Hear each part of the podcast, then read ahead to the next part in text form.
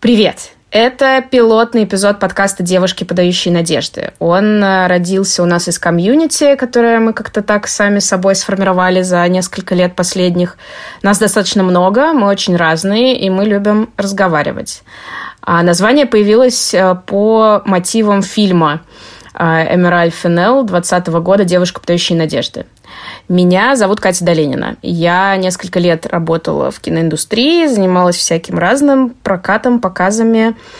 А, жила в Петербурге, в Москве, и в итоге вместо финансовой подушки скопила социальный капитал в виде прекрасных женщин. А еще не представляла свою жизнь до 24 февраля вне профессии и карьеры.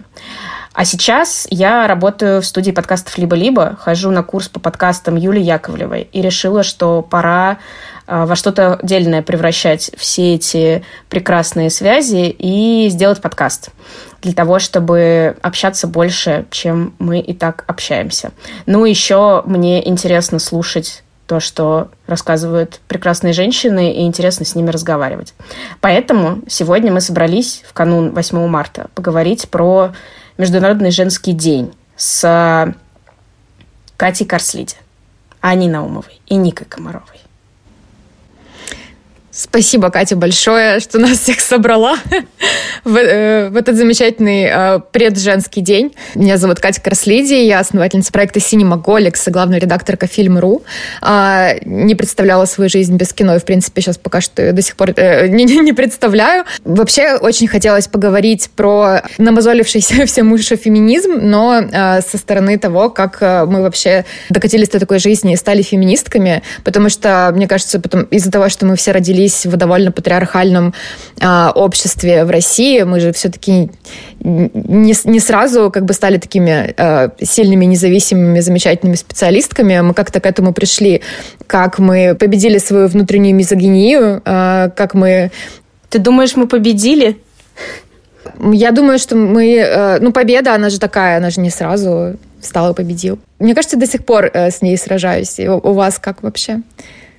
Ну, мне тоже так кажется. И давайте я представлюсь. Меня зовут Аня, и я работала в тоже во всяких кинопроектах и делала фестиваль МЕФ, и работала в издательстве Popcorn Books, а сейчас я работаю в фонде «Нужна помощь». И я тоже счастливая участница комьюнити, которую Катя создала э, год с лишним назад, которая актуализировалась до невозможности э, год назад. Э, в общем, мне понравилась идея подкаста, потому что я фанатка каких-то артефактов времени, и мне нравится иметь какие-то записи и эм, разговаривать с женщинами, которые умнее меня.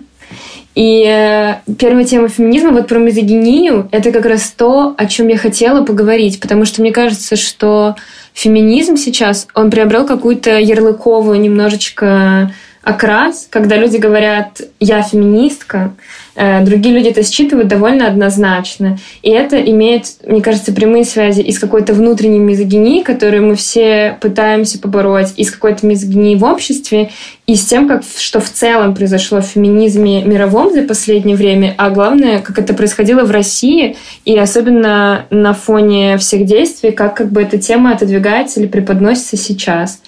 И мне показалось любопытным, в общем, в канун 8 марта э, поговорить о том, что, ну, как бы, как нам кажется, это все происходит сейчас, и э, что нам кажется будет. Потому что я не уверена, что я победила своего собственного вонючего мизогина Нина внутри. Мизогинины внутренние наши. Мизогинины, да. Я продолжу. Меня зовут Ника Комарова. Я журналист, культуролог, в прошлом э, куратор современного искусства. Говорю в прошлом, потому что после начала всех э, событий я вообще абсолютно не могу заниматься творчеством, искусством и только могу себя занимать какими-то рутинными делами, которые максимально концентрируют мой мозг и отвлекают от всего.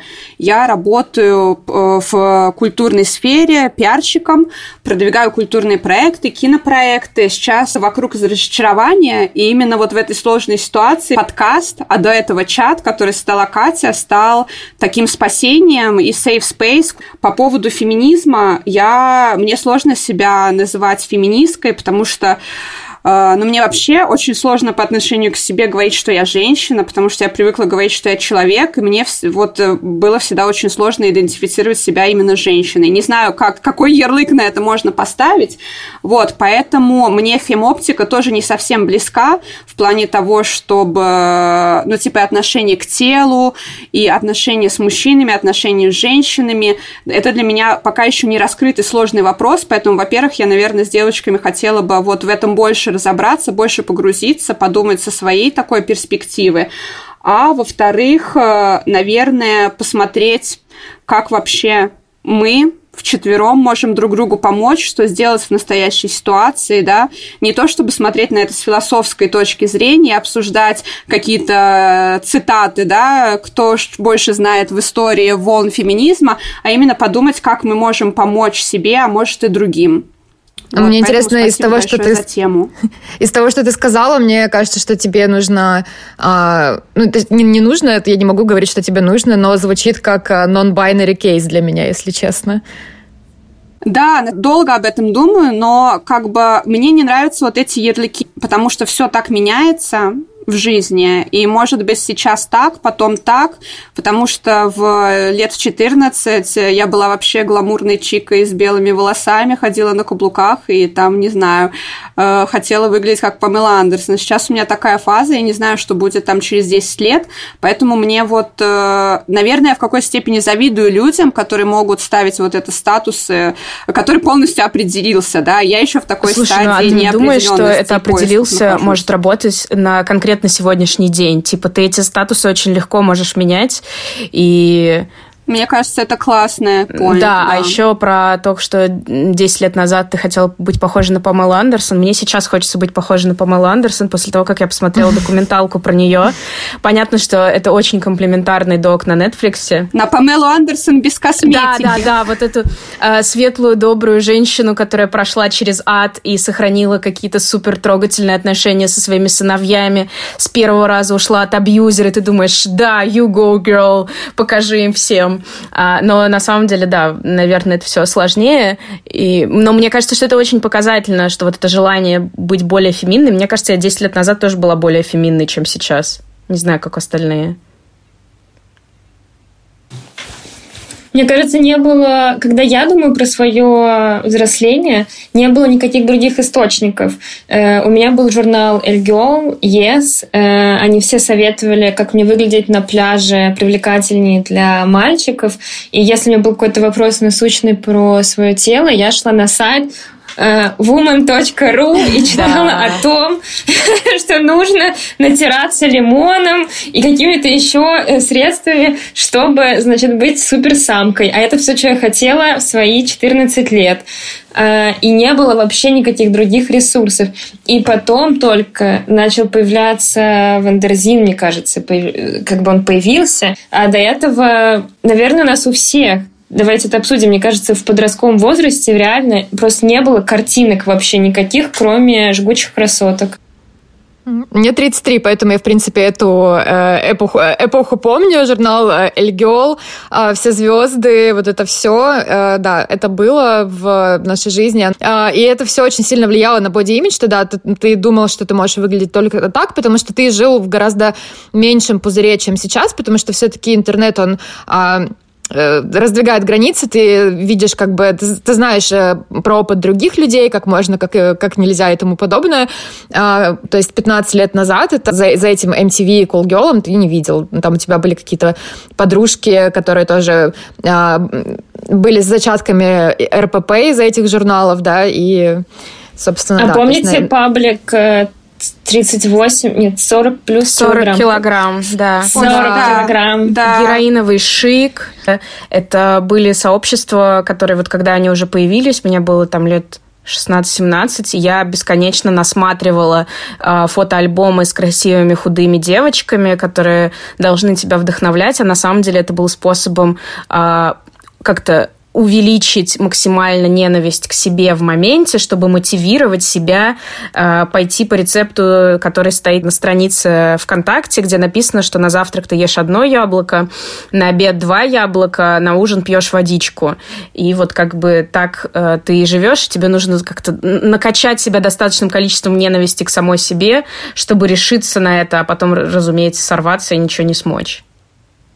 Я помню, что я так ела, а еще я делала перцовые обертывания своей попки, чтобы она типа схуднула, и знаете, и ты еще обматываешь себя пленкой пищевой. Да, я помню, что мой папа как-то обнаружил меня за этим действием в ванной и довольно сильно офигел.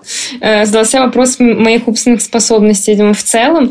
Но это приводит только к тому, что тебе очень больно, и ничего не меняется, и ты еще больше, да, себя не любил. А потом я еще прочитала, что Евгений Миронов умер, потому что он делал то же самое, типа обертывался и играл в теннис, чтобы похудеть, да. потому что он хотел быть идеальным. Может, это байк? Слушайте, ну вот мы сейчас обсуждаем, по идее, насущные вопросы феминизма, бодипозитива, отношения с собой, а, а при этом 8 марта как будто бы обычно не про это, а про вот то, что там... Э, не знаю, я гуглилась перед записью, что первые марши были 115 лет назад, у нас юбилейный год, Юху, а, и тогда были первые протесты в Нью-Йорке, еще в феврале, в марте они, 8 марта они трансформировались через несколько лет, и там вот эти все исторические прекрасные персонажи, женщины, которые требовали сокращения рабочего дня, повышения заработной платы, запрета детского труда и права голоса. У нас сейчас все это есть, да, как бы вроде как это феминизм победил в этом ключе, но всплывают какие-то другие какашки э, нашей жизни. Стеклянные и... потолки э, и как бы все, все то, что тянется с собой э, эти многие годы, то есть какие-то устоявшиеся понятия в патриархальном мире, э, потому что э, nuclear family, вот эта как бы картинка, она все еще, мне кажется, у большинства людей в голове присутствует. Если ты от нее отказываешься и собираешься там стать какой-нибудь child-free э, карьеристкой, то сразу, о, умрешь с 40 кошками, как будто это плохо, я не знаю. А как вы вот с этим с нашим специфическим опытом взросления э, начали понимать, что, кажется, вы феминистки, возможно?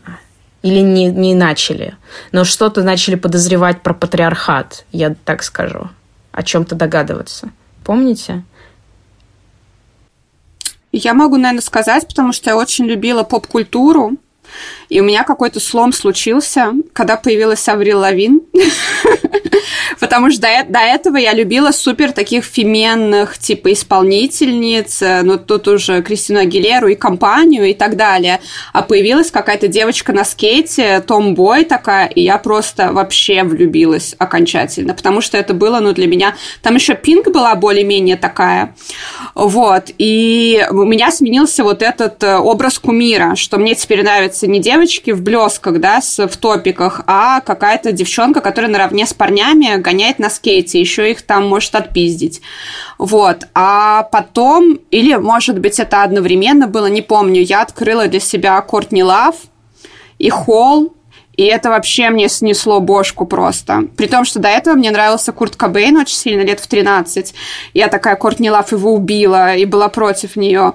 Вот. А потом, когда я послушала музыку, у меня просто, ну, это прям для меня стало открытие, что как бы женщина в платье и может таким голосом петь э, и, и исполнять такую музыку, ломать гитары.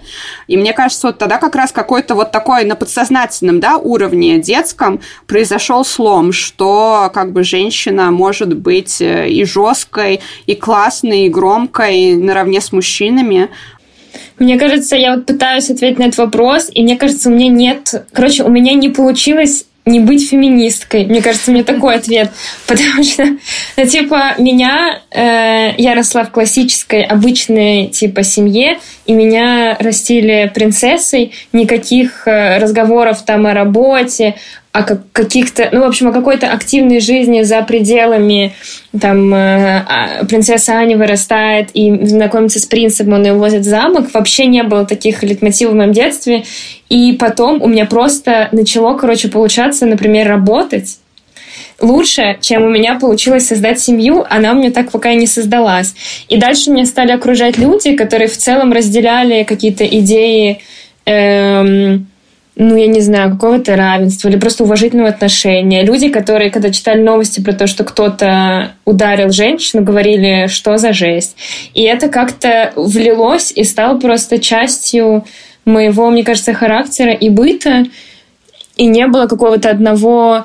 Ну, то есть, а дальше это все начало, как, знаете, как снежный ком. Ты это впитываешь, ты начинаешь этим проникаться, ты начинаешь в разговорах с людьми говорить, типа, а вы знаете, что нет закона против домашнего насилия? Тебе кто-то говорит, да ты брешешь. Ты говоришь, ну, вообще-то нет. Тебе говорят, ну, ты феминистка. И ты такой, ну, I guess я феминистка.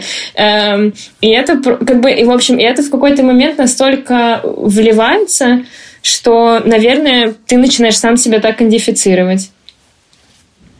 У меня вообще довольно, не знаю, может быть, странная, долгая, запутанная история, но я как, э, как бы, когда была маленькая девочка, я росла а, в компании мальчиков, всегда как бы бегала по гаражам, мне не интересовали там куклы, все такое, мне вот было интересно с мальчиками общаться. А, и как, э, когда я росла, я, мне кажется, переобразовалась в такую me girl, потому что мне казалось, что какие-то проблемы, которые касаются там а, женщин, типа неравная плата труда, еще каких-то вещей, там типа абьюз и тому подобное, они как, бы, как будто бы меня не касаются. То есть как будто бы я не попаду вот в этот э, кошмар ни в коем случае, потому что я там...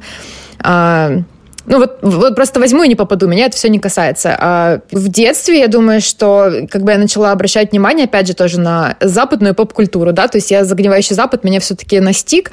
А, какая-нибудь группа Destiny's Child, э, там со своими I'm a Survivor, там мне не нужен мужчина и тому подобное.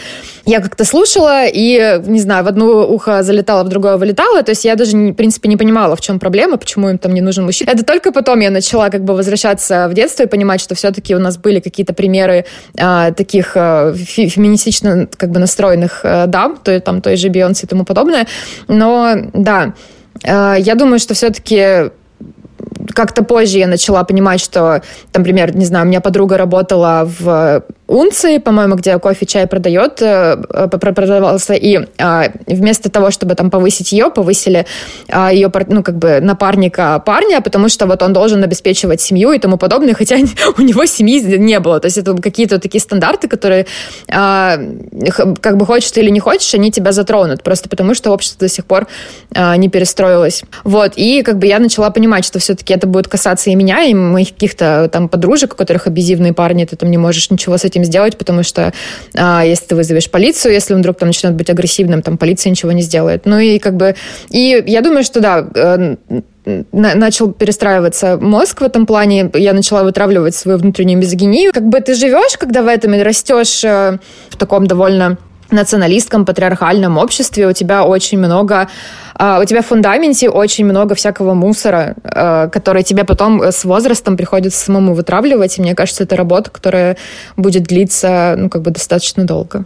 Ну вот, поэтому до сих пор какие-то ну, как бы зачатки мизогинии остались, потому что ты смотришь до сих пор на как бы современное общество, э, и ты понимаешь, там, не знаю, возьмем какую-нибудь ситуацию с поп-культуры, например, там, а, Оливия Уайлд и Гарри Стайлз, да, а, то есть на, как бы на Оливию нападают э, за абсолютно маленький какой-нибудь э, неправильно, за какое-нибудь неправильно сказанное слово, еще что-то, ее просто могут растерзать, просто вот потому что э, не нравится там людям, что она встречается с каким-то там поп идолом, и она как бы будет по дефолту во всем не права. То есть э, общество скорее растерзает Оливию Вайлд, которая по большому счету как бы ничего противозаконного не сделала. Она, может быть, там сняла какой-то не очень хороший фильм, а может быть, там как-то нагрубила Шая Лабафу э, по телефону. Но в то же время, в то же, в то же время, как бы мужчины, которые делают э, вещи гораздо хуже и страшнее, как бы их вот так вот общество не тянет. Можем взять того же Шая Лабафа. Да, э, Лабафу, на самом деле, сейчас, мне кажется, довольно все прощается, как бы общество до сих пор помнит, что вот он такой э, чуть не убил ФК и Твикс, но как бы, ладно, вот он извинился, и вроде ничего страшного. И даже в фильмах сейчас снимается у Фрэнсиса Форда Копполы, и, э, там, не знаю, женат на Мии Год, живет свою лучшую жизнь. Да, я сейчас подумала о том, что э, несмотря на то, что я, типа, вот позиционирую себя как феминистка интерсекциональная, я вдруг поняла, что вообще-то вот то, что ты сейчас описала, про такое как бы более жесткое отношение к женщинам, оно у меня тоже есть, просто немножко по-другому выглядит, что из-за того, что мне кажется, что женщины как бы классные, у меня и ожидания от mm-hmm. них больше, чем от мужчин, потому что мужчины, ну типа, что с них взять? А от женщины, если она сказала вдруг что-то там, не знаю, нелогичное, непоследовательное, э, где-то оступилась, ты сразу такая, в смысле, девочка, соберись, ты должна быть лучшей версией себя, и это тоже вообще довольно токсично, потому что как бы ожидание в результате ты опять как бы больше попустительствуешь мужчинам просто потому, что, ну, типа, э, а женщину, типа, давай, делай, хорошо делай, учись хорошо. Можем даже взять э, то же самое родительство, если мужчина уходит, там, не знаю, из семьи, это как-то, ну, как бы в, обществе к этому уже привыкают в каком-то плане даже, и, там, не знаю, не платят элементы. А, и если, например, женщина уходит из семьи, ее, естественно, там, типа, как ты могла бросить своих детей? Как же ты такая кукушка, э, сволочь? И то же самое, если, например, папа, э, не знаю, меняет э, подгузники, гуляет со своими детьми, он там уделяет ему супер много времени, он просто святой. В глазах общества это типа, о боже, там, или отец отец-одиночка, девочки, это же просто вообще э, общество таких людей просто обожает таких отцов, и они их превозносят просто там чуть ли не в культ. Но мать-одиночка это брошенка, разведенка, не, не удержала, удержала и тому подобное. Да-да-да, и как бы по большому счету матери-одиночки это такие, это не, это не женщины с суперсилами из марвеловского фильма, но как бы это то, к чему мы, возможно, в каком-то плане привыкли, потому что у нас очень много в обществе матерей-одиночек, но ведь э, вырастить э, детей там э, в то же время как бы работать и там делать все эти дела одной, это довольно тяжело.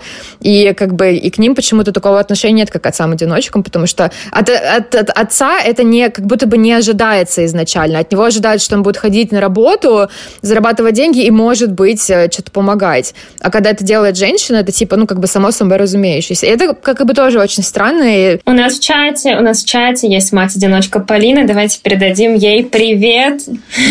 И поддержку.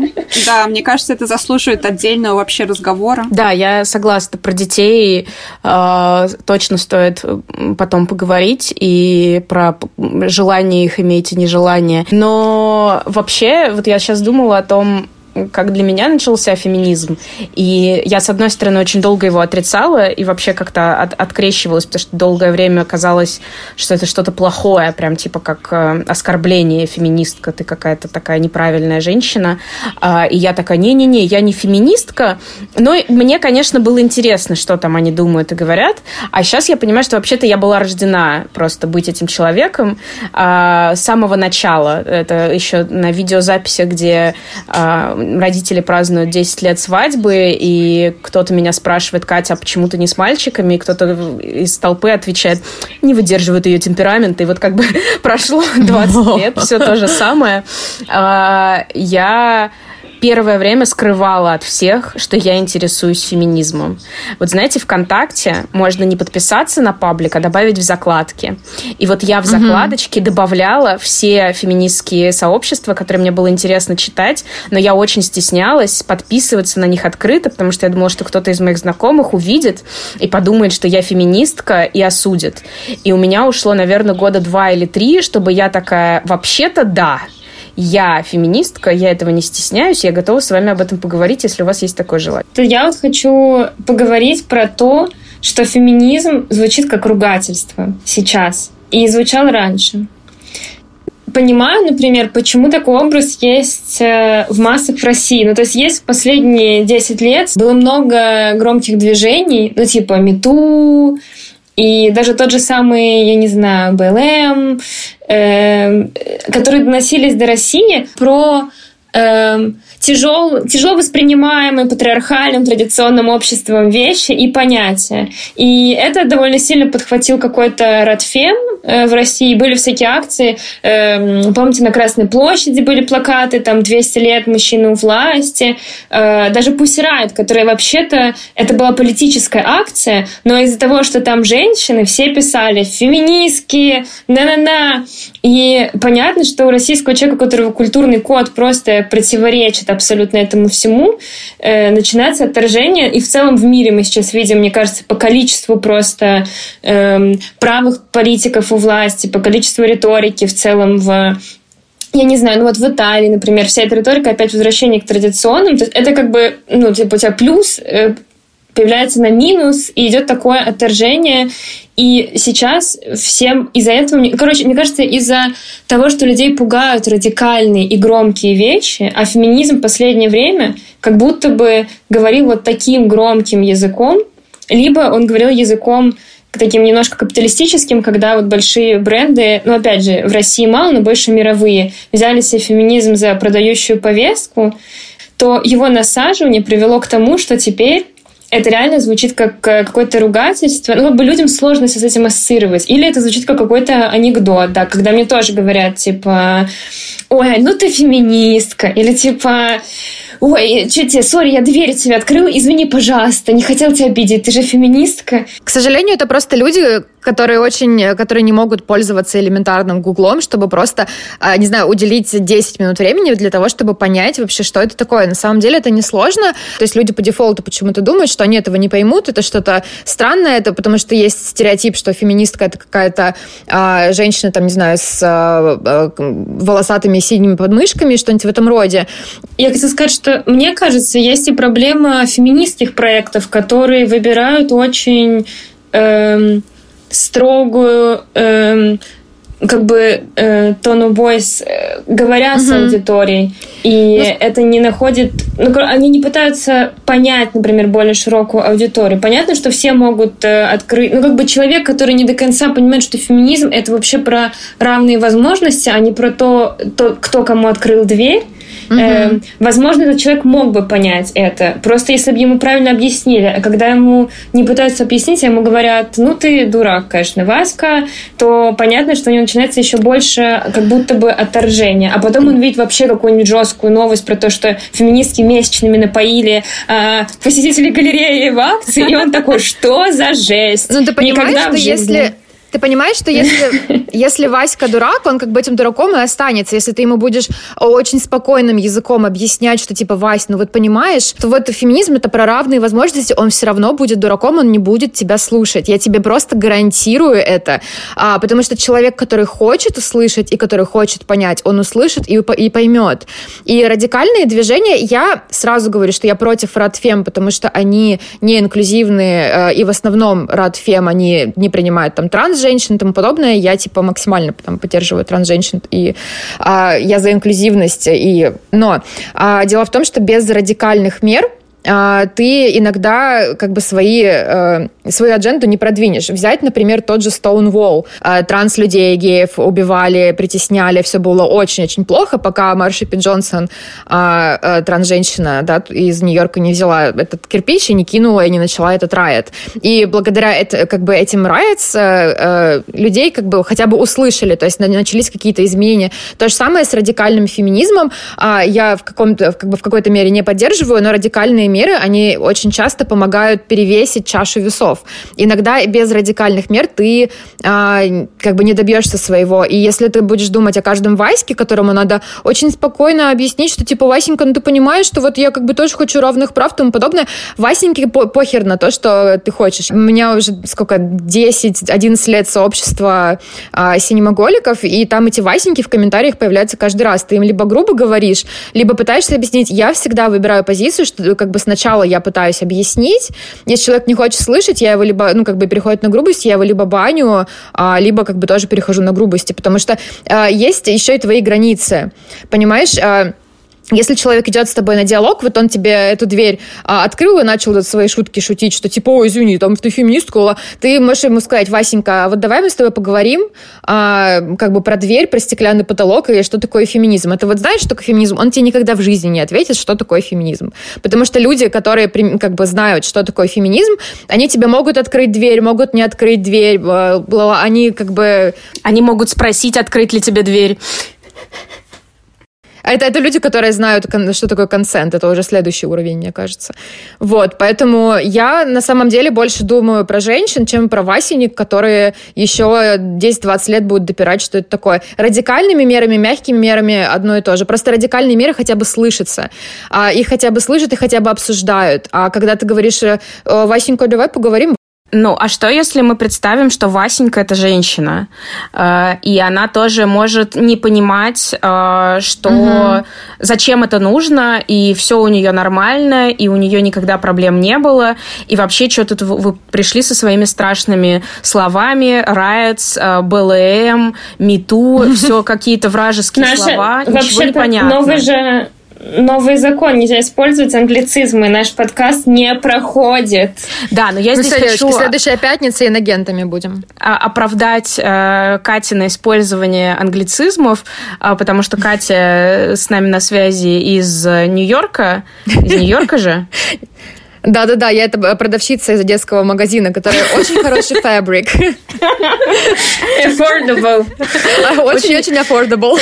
Очень affordable. Ну и мне кажется, что мы здесь затрагиваем э, сразу несколько очень важных тем про э, то, что движение за феминизм в России и на Западе не синхронные, и несмотря на то, на то что до нас доносятся какие-то отголоски, они имеют последствия, то есть тоже мету у нас превратилась в «я не боюсь сказать. И это тоже было большое какое-то такое событие в Фейсбуке, движение, где женщины делились своими историями насилия, которые во многом повлияли на вообще эм, дискурс, вообще на разговор и присутствие этого разговора в массовом сознании о том, что домашнее насилие, изнасилование присутствует э, у гораздо большего числа женщин в жизни, чем хотелось бы. А, но БЛМ совершенно точно у нас непонятен обычному среднестатистическому, который возможно, не знает английского, потребляет только русскоязычные СМИ, и вообще-то туда прорвался феминизм. Просто он немножко другой, и он с другой динамикой развивается, у него другие откаты. Мы все знаем про закон о домашнем насилии, который так и не случился, а, хотя мы все пытались что-то сделать, чтобы его приблизить.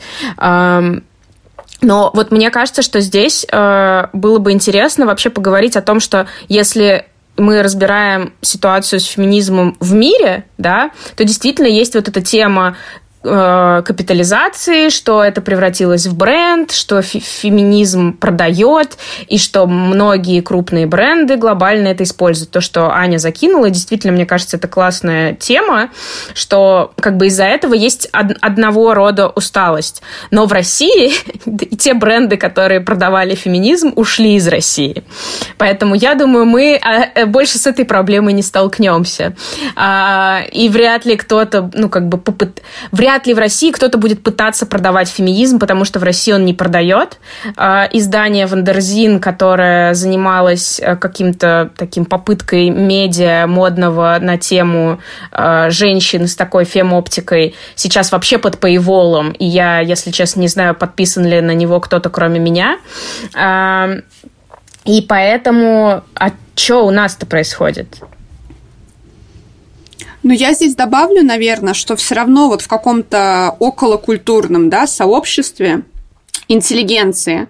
А, феминизм, но это такая, такой тоже значок привилегированности, что ты все-таки приверженный западных ценностей и так далее, что ты в повестке, типа я феминистка. И многие как бы руководительницы, с которыми я сталкиваюсь, они тоже себя причисляли к феминисткам. Но при этом на деле они же это не соблюдают, поэтому как бы вот этот э, э, тег навешен, что да, я феминистка, у нас у всех э, в коллективе равные права, у нас горизонталь и так далее.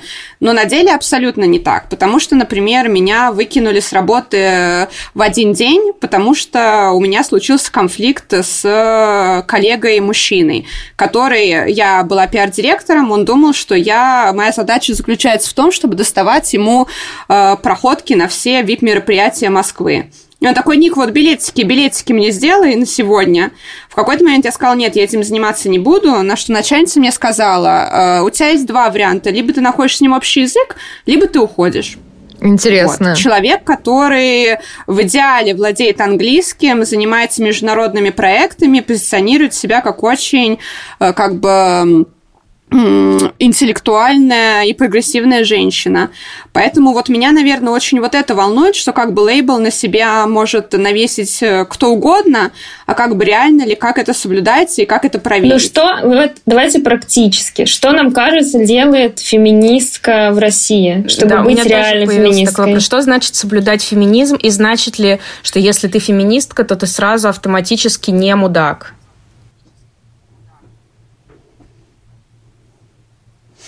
Но это на самом деле сложный вопрос, но мне кажется, для меня феминизм это про взаимопомощь. И у меня был такой кейс, у меня достаточно много близких друзей мальчиков, и мы с одним пацаном разговорились э, про дружбу и так далее. И он говорит, вот у меня есть один лучший друган, мы с, ними, с ним с детства дружим, 10 лет, вот он мой бро. А он говорит, а у тебя, типа, кто лучшая подруга? Я говорю, а у меня пять лучших подруг.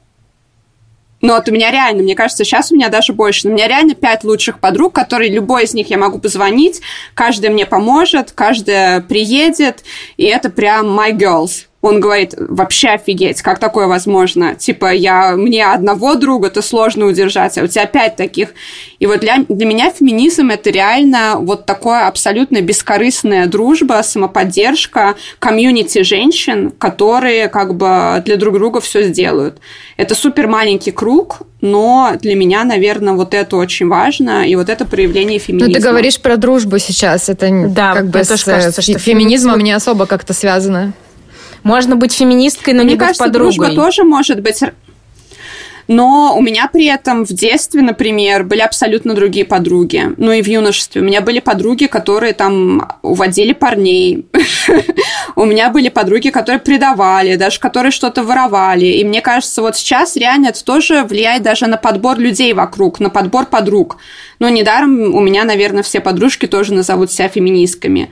Поэтому, мне кажется, это тоже складывается не случайно. Даже вот эти дружеские отношения базируются на каких-то вот таких феминистических принципах.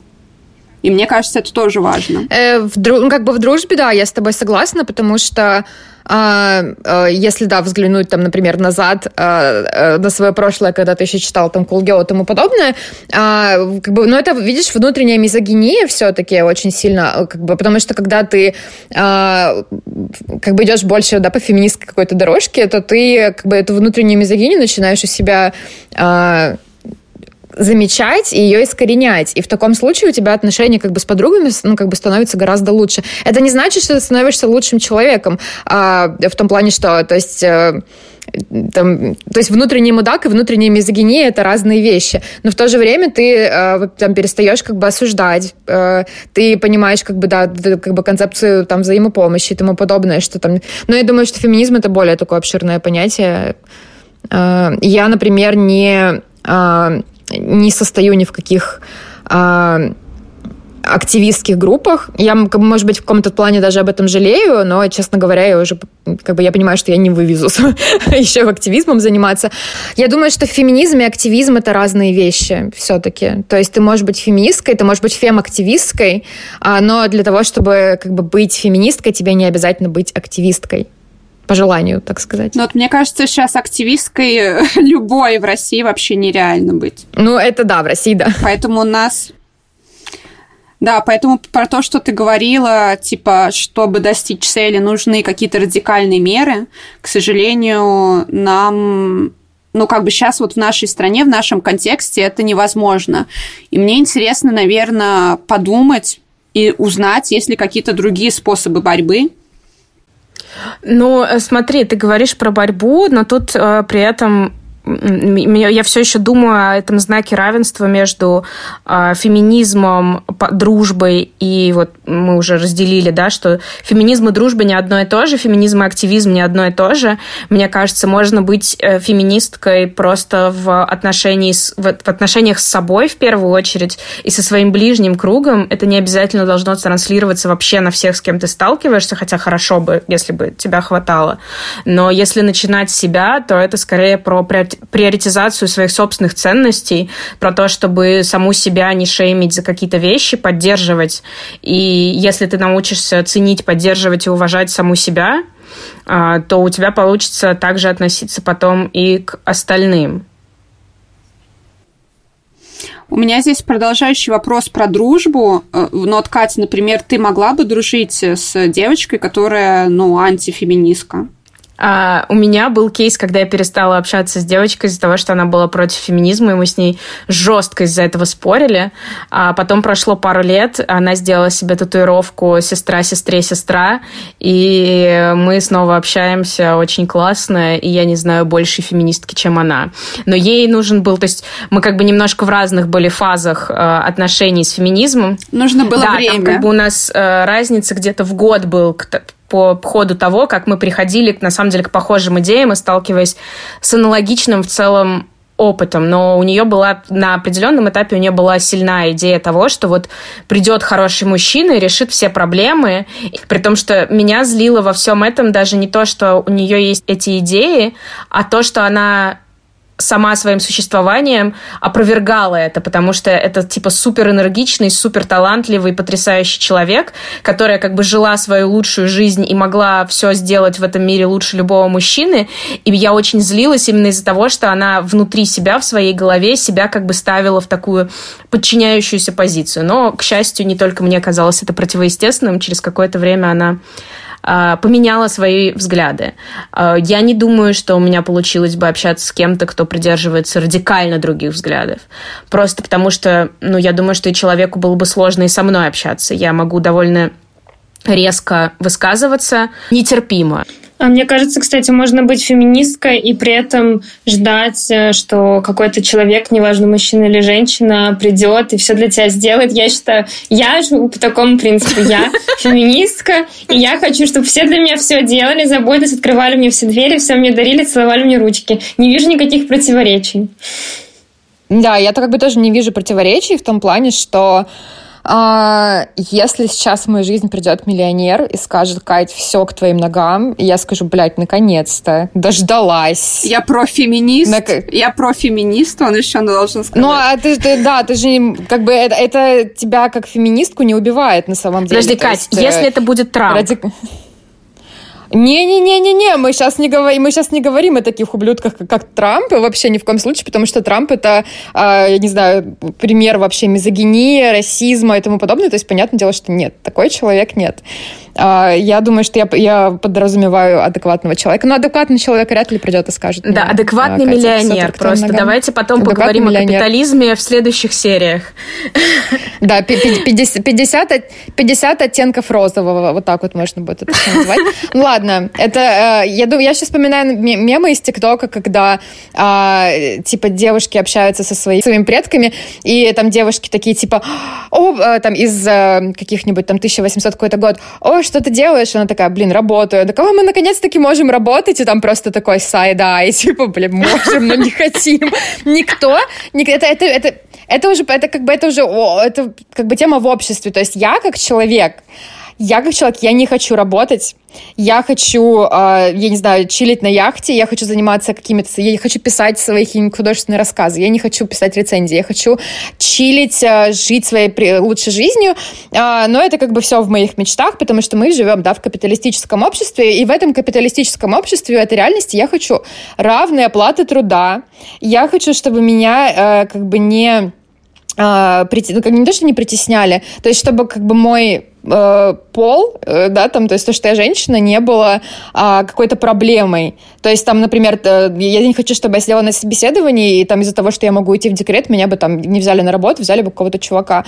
Это не значит, что я завтра откажусь от миллиона долларов, если мне какой-нибудь миллионер его бросит, да, или как Аня говорила, что мне будет там целовать ручки и тому подобное. А, и вообще, и там, если, например, перейти к любимой твиттерской теме, кто платит за первое свидание, а, я считаю, что самый феминистский ход — это то, чтобы платил мужчина. Сейчас а, объясню. Потому что... Вау! Пока есть неравная оплата труда, пока есть стеклянный потолок, пока мы живем в патриархальном сообществе, э, обществе, я считаю, что мужчина должен платить на свидание, потому что, как бы, все, да, до сих пор они все-таки еще больше получают. И, как бы, понятное дело, что какой-нибудь мужчина в ситуации индивидуально может сказать, вообще-то, вообще-то не все получают, вот там, не знаю, мне подруга получает больше, чем я, это вообще вся фигня, это на меня не распространяется, чувак распространяется на тебя тоже. Привилегия — это когда у тебя есть больше, лучше, чем у других. И ты этого не видишь, потому что ты к этому привык. И тебя это, по большому счету, не волнует. Тебя не волнуют проблемы женщин. И женщина с каким-нибудь белым мужчиной начинает разговаривать, он не понимает, что она переживает там из-за неравной платы труда. Вот вы, девушки, э, мы для вас вообще э, все делаем, мы вот там э, то все пятое, десятое. Ну, как... Да, я хотела сказать, что вот есть база, основа феминизма про равные возможности, и это, наверное, словосочетание, которое можно применять ко всему, и таким образом объяснять людям, что феминизм это не про открытие закрытие двери, оно про то, что ты можешь мне открыть дверь, а могу я тебе открыть дверь, и никто не обосрется ни от одного, ни от другого типа действия. И также ну, то есть, и это можно перенести и на рабочие вещи, и на личные вещи, и на общественные вещи, что просто хочется, чтобы все полы, полы, Короче, люди, которые причисляются к любому все гендеру, все, да, все гендеры, э, имели равные возможности в ситуациях, в которых они сами хотят себя поставить. Ну, то есть, я не хочу летать в космос, э, но я бы хотела, чтобы у меня была в теории такая возможность, например, а мне бы не отсеяли, потому что я женщина. Я бы хотела, чтобы у моей ближней женщины была такая возможность, если она хочет полететь в космос. Я вот да, да. Так, так даже сформулировать. Мне еще в этом месте кажется, что многие мужчины, да и женщины тоже воспринимают феминизм а, как а, такое типа войско против, война против мужчин. И мне кажется важно, что как бы а, оппонент феминизма не мужчины, а патриархат. И что патриархат как система устройства общества вообще-то вредит, ну, если уж как бы я бы разговаривала с этим гипотетическим Васькой, про которого мы говорили в начале, я бы Ваське рассказывала не о том, как тяжело живется женщинам, а обратила бы внимание на то, с чем он сам может как-то себя соотнести, а точнее давление, которое сам мужчина испытывает от того, что он живет внутри этих рамок патриархальных. Мне кажется, их проблема как раз-таки в очень, очень жесткой такой ригидности системы, из которой о, невозможно вырваться, где у каждого есть предписанная роль, и ты не можешь сделать от нее шаг в сторону. Вообще-то в этом скажем так, традиционном устройстве семьи нет ничего плохого, если каждый э, в эту семью вступил добровольно, его устраивает его роль, ему комфортно, и они живут в гармонии. И если это роль домохозяйки или домохозяина, а кто-то хочет делать карьеру и хорошо зарабатывает, это супер. Проблемы начинаются в том месте, где у человека отличается его план на его собственную жизнь или желание выстраивать отношения, а его пытаются обратно впихнуть в эти рамки. Мужчине говорят, mm-hmm. что ему нельзя плакать, нужно очень много зарабатывать, он испытывает гигантское давление, ему очень сложно понять бытовые и там какие-то трудности, связанные с выращиванием детей, потому что у него, в свою очередь, есть трудности, связанные с давлением на работе, где ему нужно все время делать больше, выше, сильнее и как бы э, оставаться в суперформе, никогда не жаловаться всем, ну, как бы быть таким типа стойким. И из-за этого у нас, э, ну, еще до э, войны у нас была выше смертность мужчин в раннем возрасте, связанная с сердечными всякими болезнями. У них выше уровень самоубийств, когда что-то идет не так. Они не умеют обращаться за помощью. И мне кажется, история Ники про количество друзей и уровень близости и какого-то кругов поддержки очень сильно это отражает. Потому что если э, сестринские комьюнити, на которые, мне кажется, похоже то, что у нас сформировалось за последние годы, это очень такая, ну, э, порождено феминизмом, когда ты перестаешь воспринимать женщину как соперницу, а воспринимаешь ее как свою соратницу или просто да. равную ближнюю, то у мужчин братство вообще-то довольно маскулинно-агрессивные, где они, они могут друг друга поддерживать, но там очень высокий уровень м- мне кажется, агрессии, конкуренции. Это очень токсичная среда, которая может также разъедать эти отношения. И классно, если у мужчин есть дружба, в которой они друг друга могут принять, понять и поддержать. Но, как мне кажется, чаще это все-таки про то, чтобы за пивом посмотреть футбол или вместе что-то, не знаю, построить, но не говорить и не облегчить душу, скажем так, там, где это нужно. И мне кажется, что патриархат, и в этом как бы его ужас, что он убивает не только там половину населения, то есть женщин, а он убивает вообще-то всех что это очень агрессивная система, которая душит всех ее участников. Я, наверное, хотела бы, чтобы мы потихоньку как-то переходили к завершению. А до этого вот Аня говорила, что хотела поговорить о том, как могли бы адаптироваться какие-то западные крупные движения на российский контекст.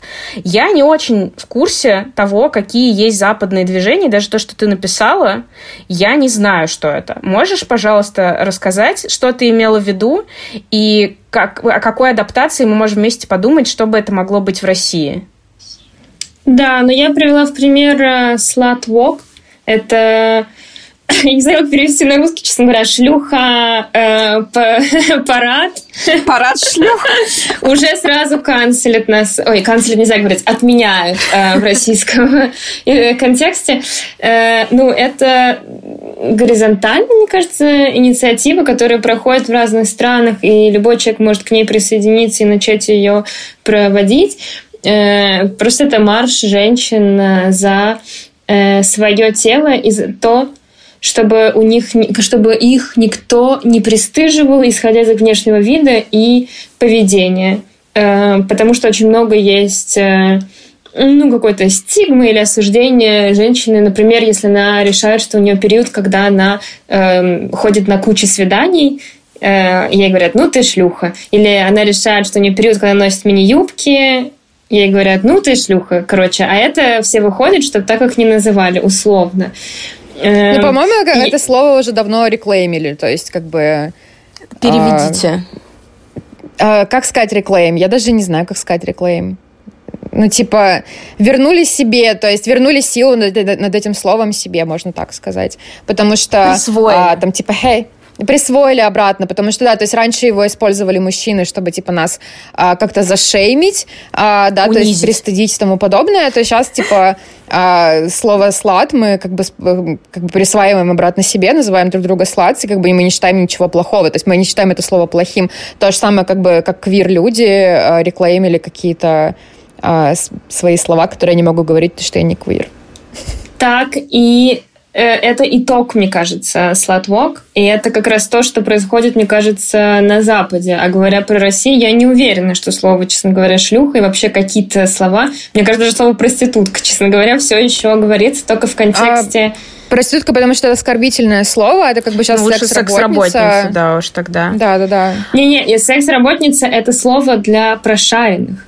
Но вот, знаешь, у меня, когда ты начала говорить про вот это присваивание себе права на свою сексуальность а, и телесность, и выглядеть по-разному, а вот у меня большой вопрос относительно того, как бы это могло работать в России, потому что мне кажется, что у нас, наоборот, сильно поощряется выглядеть сексуализированно, и э, условно такой протестный парад мог бы выглядеть, где ты просто идешь в безразмерной одежде, э, в толстовке грязной со следами э, Ролтона на груди, и в трениках, и в угах каких-нибудь с немытой головой, и это гораздо более будет все еще удивительным образом протестно в России, где от тебя ожидается, что ты будешь всегда при параде, всегда как конфетка и в мини-юбке, ну, молодец, девочка, следишь за собой, ищешь жениха.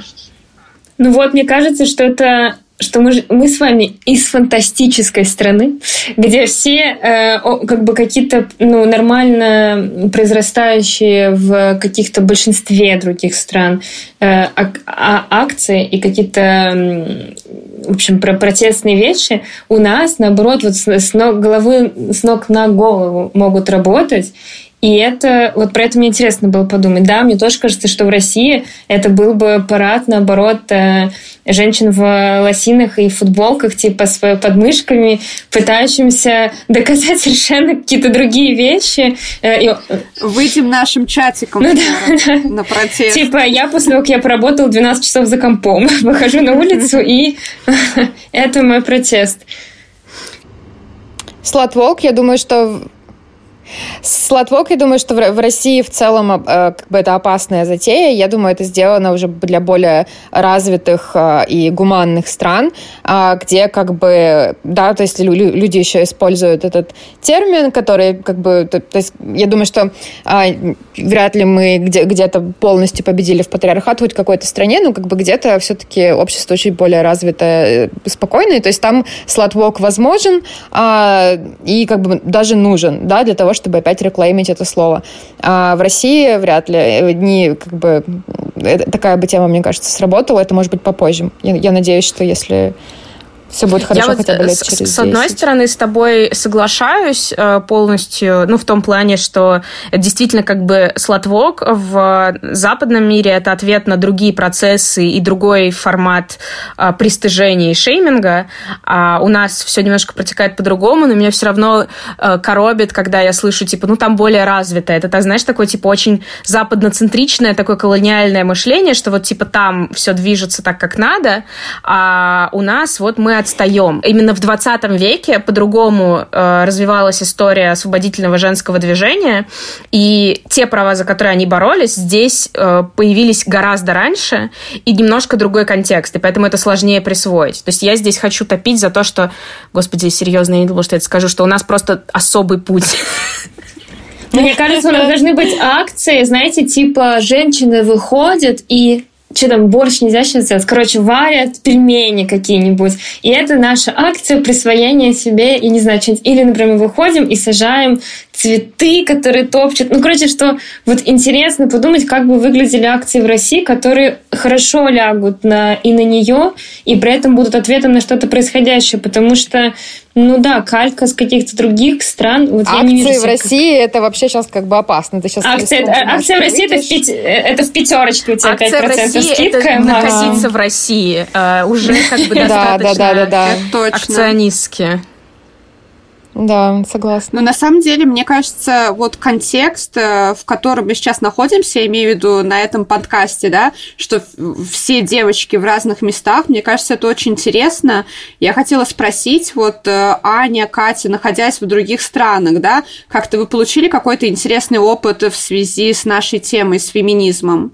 Можете поделиться? Потому что, вот, например, у меня есть э, опыт проживания в Японии, и, по крайней мере, может, я там давно жила, и давно не была. Но когда я там жила, там практически феминизм отсутствовал, потому что женщину на фирмах называют типа «ты», а не по фамилии, как всех мужиков. И там ужасная вот эта типа ступенька, да, где женщина на самом нижнем уровне находится. Но это как бы в их традициях заложено. Возможно, сейчас как-то это начинает меняться, но не особо на самом деле. Вот феминизм в Японии, я очень хочу заняться этой темой, это интересно. Но когда я там находилась, там он отсутствовал практически. Это очень консервативное общество, несмотря на то, что там супер продвинутые гаджеты и так далее, и высокий уровень жизни. Вот в странах, где вы сейчас находитесь, да, как вообще были ли у вас какие-то открытия в этой связи? Ну, сейчас здесь э, как бы довольно остро стоит тема насчет э, отмены а, закона об абортах, то есть в некоторых штатах э, отменян, как бы отменен этот закон, и в некоторых штатах девушки действительно не могут сделать аборт, что как бы довольно херово, потому что здесь э, как бы консервативные республиканцы, они все-таки борются с невидимым врагом, и до сих пор как бы это успешно, к сожалению, делают. Девочки, знаете, какой в Америке, в Нью-Йорке кэтколлинг? А, здравствуйте, добрый вечер, а, хорошо выглядите, а, добрый вечер, дама. То есть все. То есть мне здесь как бы... Э, я просто очень часто ходила, э, еще когда в сентябре приехала, очень часто ходила, и мне там типа uh, good afternoon, там типа hello, бла бла. Я такая, типа, что за почему? Ну, как бы я отвечала, и моя подруга говорит мне, это типа здесь кэтколлинг такой. Но я нахожусь сейчас в Нидерландах, но я здесь не так долго, чтобы сказать прям на уровне страны. Я могу на какой-то mm-hmm. свой личный сказать. Э, Нидерланды, во-первых, гораздо более секс-позитивная страна, и это видно Эм, не знаю, я была в музее большом в Роттердаме, и здесь выставка эм, эротических фотографий, и там родители ходят с маленькими детьми, показывают им вот член. Э, а по поводу базовых э, феминистических равных вещей, например, кинотеатр, куда я все время хожу, там Э, туалеты мужские и женские раздельно, но у них общий предбанник с раковинами. И э, в этом предбаннике стоит, например, ваза с прокладками, тампонами. То есть ты берешь, и там же мужчины, и они все это видят. Условно в этом ты чувствуешь чуть-чуть меньше, ты чувствуешь, что архитектура пространства вокруг, она чуть меньше стигмы тебе какой-то дает. Мне кажется, это сильно это влияет на людей. Потому что я, например, еще очень неряшливый человек. У меня еще недавно была операция, и у меня вонючий тип повязка, мне надо все время менять. И э, я, я начала как бы на груди, короче. И мне надо все время трогать свою грудь. Я понимаю, то есть в России какие-то такие... Это очень глупые, это очень маленькие на самом деле вещи, они зависят, это не только в России, это в целом в обществе, которое э, пристально следит, наверное, за тем, как выглядит другой человек. Вот в, в обществе, у которых есть такая особенность, тебе там самому сложнее свободнее себя чувствовать в этом плане, я не знаю, знаете, там типа поправить колготки, э, подтянуть реально бандаж. Я просто люблю, ну как бы, короче, я люблю Россию, свою, свою Россию, э, и мой бамбл, который у меня там, он э, в целом я его так создала, что там есть такое же отношение. Но на улице, там в метро, еще где-то у нас такого, конечно, нет. И сильно меняется визуальный образ города и всего вокруг. То есть рекламы, посылы, которые используют компании, которые ты видишь, которые тебя окружают, они очень сильно влияют на твое устройство мировоззрения и на общение людей с другими людьми в целом. Вот, вот. так вот пропаганда Запада на нас действует, да, девочки? Что делать будем? Ну, Поднимать Россию с колен феминизмом. Да, с колен патриархата.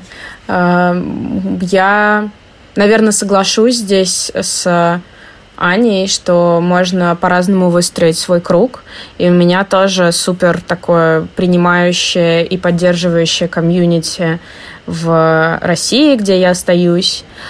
И при этом у меня есть опасения, что даже вот какие-то там те же рассказы Кати могли бы быть не до конца репрезентативными про Америку, просто потому что ты в разных статусах, когда ты вот типа мигрант, у тебя другие сложности, да. проблемы, другие причины, по которым до тебя докапываются. То есть, возможно, у тебя будут больше проблем не из-за того, что ты женщина, а из-за того, что у тебя паспорт другого цвета или там сейчас какая-то визовая политика. И мне кажется, что важно помнить, что самая угнетаемая группа — это э, мигрантки с детьми особенно. То есть если да, мы, да, как да. бы мы обсуждаем сейчас феминизм, но мы все э, белые женщины из крупных да. городов-миллионников э, очень да, хорошо, да. с знанием да. английского языка. Ни у одной из нас нет э, своих детей, с которыми мы бы там типа были вынуждены как-то в одного справляться.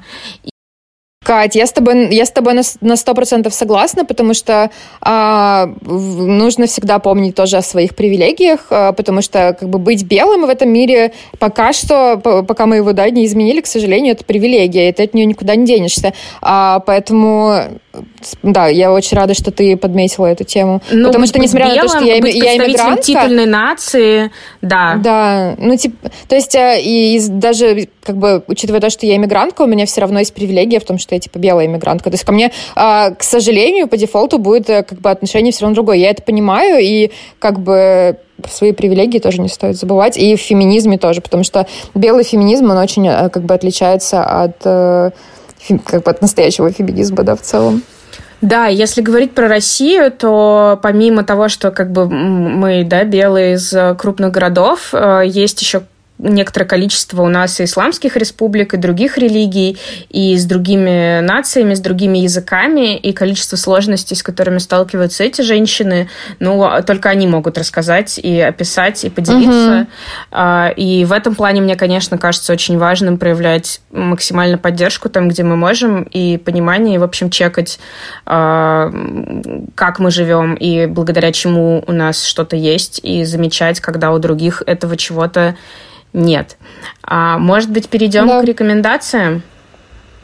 А, я хотела про рекомендации и под итог, и мне кажется, еще под итог того, что мы говорили про другие страны, сказать, что э, в любой городе, скорее всего, в любой стране вокруг вас наверняка есть э, организации, которые помогают женщинам. И это могут быть какие-то фонды, а это могут быть, например, бизнесы, э, а это могут быть просто люди, которые про это пишут вокруг вас. А может быть, ничего этого нет, но у вас есть одна подружка или друг, которые затирают вам про то, что нужно уважать друг друга. И мне кажется, что э, главное и самое простое, что мы можем сделать, находясь в любой стране, это давать таким Э, а, объектам и субъектам свое внимание и какую-то поддержку. Если нет возможности финансовой или там волонтерской, то хотя бы, э, не знаю, шерить, например. Ну, то есть... Э, я знаю, что мы живем в мире, когда у всех ресурс, он, э, ты утром встаешь, что уже нет ресурса, ничего делать, но было бы здорово, если бы мы все могли эти три копейки ресурса, наверное, уделять тоже на какие-то инициативы, которые пытаются что-то сделать в ситуациях, в которых мы все находимся. Ты какие-то конкретные назовешь, как кому ты сама помогаешь? Эм, блин, я работаю в фонде «Нужна помощь». Поэтому я могу сделать э, промо того, что э, это вообще случайно, случайно вышло, но э, э Например, у фонда нужна помощь, есть большой каталог разных фондов, и мои коллеги к 8 марта сделали хэштег «Гендерное неравенство». Поэтому можем туда зайти, на сайт фонда нужна помощь, открыть каталог, и по хэштегу Э, найти разные фонды, которые помогают женщинам. Можно пожертвовать денежку, а можно зайти на их сайты и пойти, например, волонтерить. А можно взять ненужные вещи и отнести э, фонды, которые помогают женщинам, оказавшимся в сложной ситуации, э, если у вас нет ни времени, ни денег. Вот. Класс, спасибо. Я думаю, что мы ссылочку добавим, если нашим трем слушателям, если кто-то захочет перейти. Так, Ника. У меня самая ран- рандомная рекомендация, но я нашла книгу у себя просто на столе, которая называется Alpha Girls э, на английском название, но здесь еще прописано русским. Э, Альфа девушки. И это первые женщины э, Кремниевой долины. Пока ты не сказала про Кремниевые долины, я, я думала сказать, что это мы. Типа, мы альфа, типа альфачки. Да, но это очень интересно. А, боже мой, что я могу порекомендовать, кроме кино? Наверное, ничего, да, потому что свет клином у меня сошелся на фильмах, поэтому э, недавно открыла... Э, я у, у кого-то на литербоксе увидела фильм «К черту любовь», «Down with Love» называется, с Макгрегором и Рене Зельвегер. А, несмотря на то, что это фильм, по-моему, 2005 года, он довольно феминистский. Как бы это странно ни звучало, он от режиссера «Добейся успеха». Если вдруг вы не смотрели эту старую комедию с, Кирстен Данст, вот там вам инклюзивный феминизм, между прочим. Э, так что я очень советую «Добейся успеха» и «К черту любовь» посмотреть. Ну и если вы не видели «Девушку, подающую надежды», э, в честь которой мы назвали назвали наш подкаст вперед, потому что, мне кажется, это самое феминистское, гуманное кино последнего времени. А, также из феминистского гуманного кино вышел недавно фильм, он появился в сети, а, называется, по-моему, «Говорят женщины». Это просто мне кажется, основа основ, которую нужно, я не знаю, а, людям с как бы внутренней мизогинией аккуратненько продавать под видом а, классного фильма с Рони Марой, а, вот, ну и как бы наблюдать за их реакцией, вот, так что четыре фильма, а, два супер простеньких кемповых и два довольно серьезных, классных, но которые могут очень много объяснить по сегодняшней теме. Uh, у меня рекомендация такая. Я надеюсь, что этот эпизод выйдет 8 марта, если uh, сил наших uh, хватит на то, чтобы это все сделать. И я запоздала, посоветую подарок, который, мне кажется, можно подарить любой э, подруге, сестре, маме, коллеге, еще кому-то. Это две книги. Одна «Выгорание» сестер Нагоски, которая очень классно разбирает то, как действует патриархат на нас в нашей бытовой жизни и как какими-то маленькими шажочками можно подметить его влияние и уменьшить и вообще улучшить качество своей жизни. И это маленькая, классная, очень поддерживающая книга с большим количеством инсайтов, которая просто нужна, мне кажется, как настольная книга любой женщине, живущей в 21 веке. А еще одна книга — это «Невидимые женщины». Это, я не помню, кто автор, но это большое исследование на тему того, как в науке отображается отображается гендерное неравенство, и как мы не замечаем, а, и нам кажется, что все нормально, и люди делают хорошие дела, например, проверяют, насколько хорошо работают ремни безопасности в машине, а потом выясняется, что все манекены учитывают только параметры мужчин, пропорции мужчин, и смертность женщин при аварии будет выше просто потому, что никто не учитывает специфики ее телосложения. И там много разных э, примеров, и как бы разбирается, как это действует в каждой из сфер наших жизней. И мне кажется, что это тоже такая хорошая а, отчасти отрезвляющая, но при этом очень взвешенная. Это не условно какой-то активистский радикальный феминизм. Это очень спокойный нарратив, который показывает, как патриархат э, убивает половину населения планеты каждый день. Вот. А это книжки. А еще я хотела, вот Эмили и Амелия Нагоски, это сестры-близнецы, и у меня есть еще рекомендация от других двух э, сестер-близняшек, э, сестер Красильниковых. А, это как это, Нагоски российского подкастинга. А, если у вас э, вдруг появится настроение напитаться ненавистью, яростью и, в общем, зарядить себя как тогда, послушайте подкаст «Ученицы», Насти Красильниковой. Это подкаст расследования про э, системное насилие в летней экологической школе, или другие ее подкасты. Она еще делала подкаст «Расследование цена поездки» и, в общем, всякие классные штуки э, «Дочь разбойника». Вот это на случай, если вы хотите так немножко позлиться. А если вы устали и вам нужна поддержка, то есть подкасты сестры Насти Красильниковой, Ксении Красильниковой. А, хорошо, что вы это сказали про психотерапию, где каждый выпуск психотерапевтическая сессия, и никакого правильно про материнство э, с ментальными сложностями и очень такой инклюзивный инклюзивный, поддерживающий э, для всех, кому непросто и нужны гуманные ценности. Вот, у меня такие рекомендации. Но вообще я всех Шикарно, поздравляю спасибо. и люблю. Вот, и хочу, чтобы сил было делать все, что вам придумается и захочется у каждой. Спасибо, девочки. То же самое желаю. И вообще максимально проявлять себя. И чтобы вам э, никакой патриархат э, палки в колеса не ставил. Спасибо, да. И, и, спасибо участницам и слушательницам будущем этого подкаста. А, то есть нашим подругам, а, мамам, бабушкам и тем друзьям, которых мы заставим это послушать. Но... А мамы, бабушки у вас феминистки, как они относятся? Меня бабушка всегда отказывалась от, от, от ярлыка феминистка, хотя я говорю, бабушка, ты всю жизнь работала, сама двоих, э, двоих детей воспитала, меня воспитала, э, все вообще раскидала по полочкам. Говорю, ты по, по всем вообще канонам феминистка. Бабушка такая, нет! Я такая, да! Вот, и один раз я, а, когда бабушка, к сожалению, умерла, на ее похоронах я сказала, что, типа, ну, бабушка была, типа, феминисткой. Дядя э, мой, у него чуть жопа не отвалилась, я отвечаю. Он, он, мне кажется, у него конец света просто был в глазах э, замечен.